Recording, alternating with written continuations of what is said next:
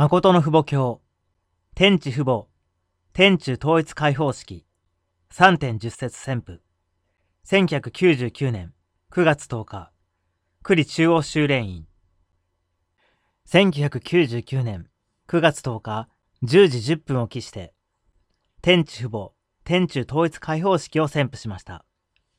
9.9節を宣布したのは、7.8節に天地父母天中安息権を宣布したその日以降、天地父母天中勝利祝賀宣布式が終わることによって、父母様を中心として、地上のあらゆる家庭の兄弟の縁を経て、子女の縁を経て、夫婦の縁と、父母の縁と、王権の縁を代表できる父母が、この地上に出発したからです。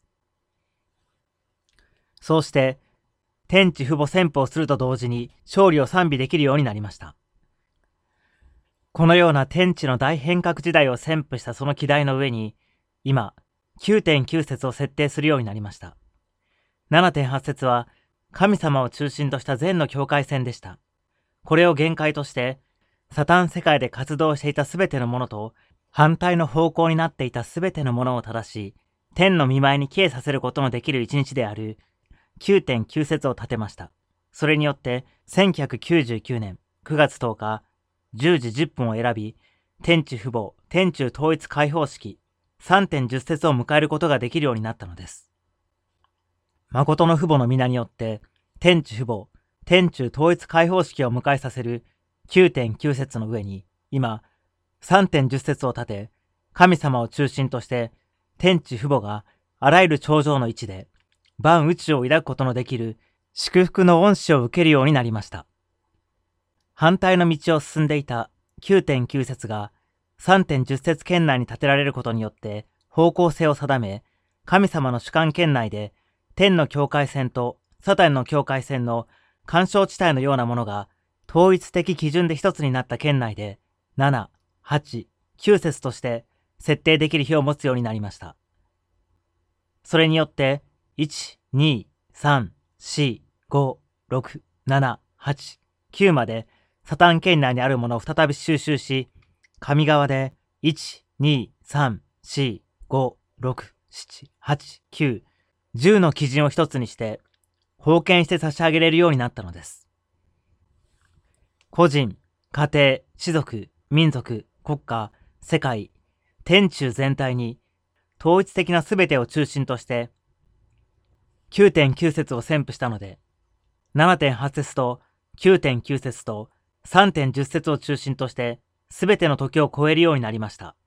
それによって、十数、百数、千数、億万数を自由自在に従来できる勝利的覇権を持つようになり、数理の数千台もの権限を備えた万宇宙の存在を主人の位置で統治するようになりました。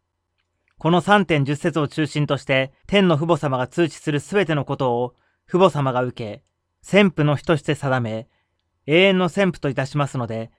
全万象がそこに順応することのできる伝統が始まることを、天の父母と共に、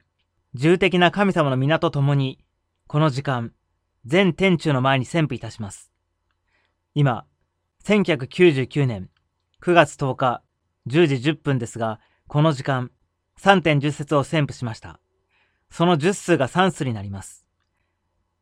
9月10日10時10分から9数を抜いて30、10、10、10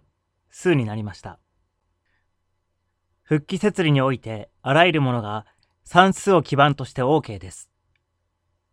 旧約時代 OK、新約時代 OK、制約時代 OK です。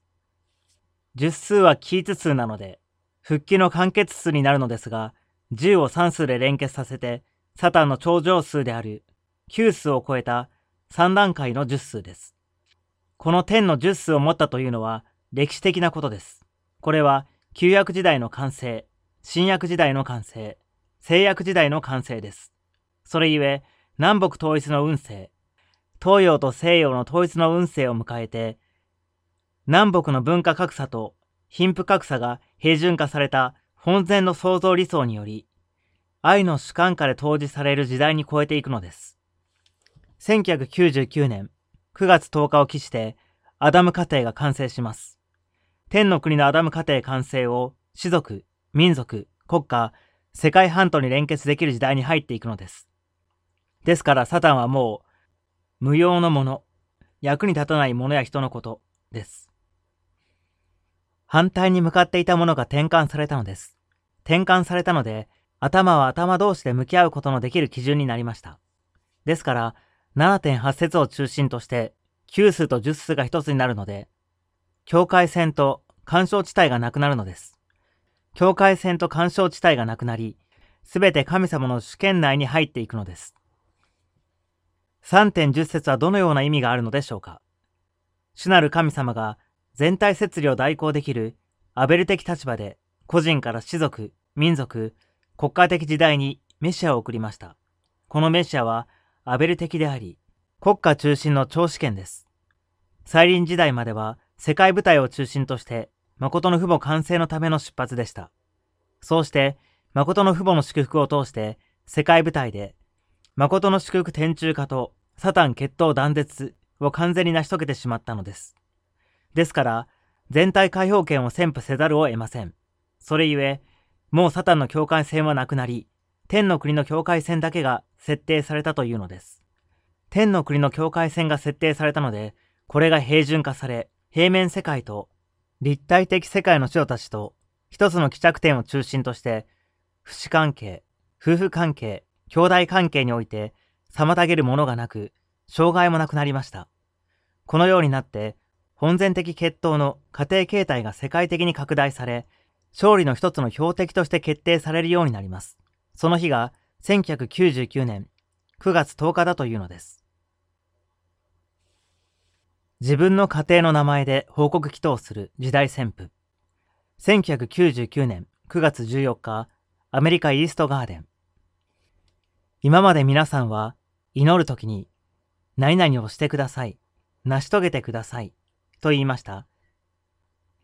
すべて成し遂げてあげました。そのように成し遂げてあげたものを皆さんが受け継ぎ、父母様が今まで肉的サタン世界に対して身をもって戦って勝ったのと同じように、そのようにしなければなりません。すべて知っているのに何を祈るのですか？そのような祈りをする時代は過ぎ去ったというのです。私はこのようなことを知りましたので、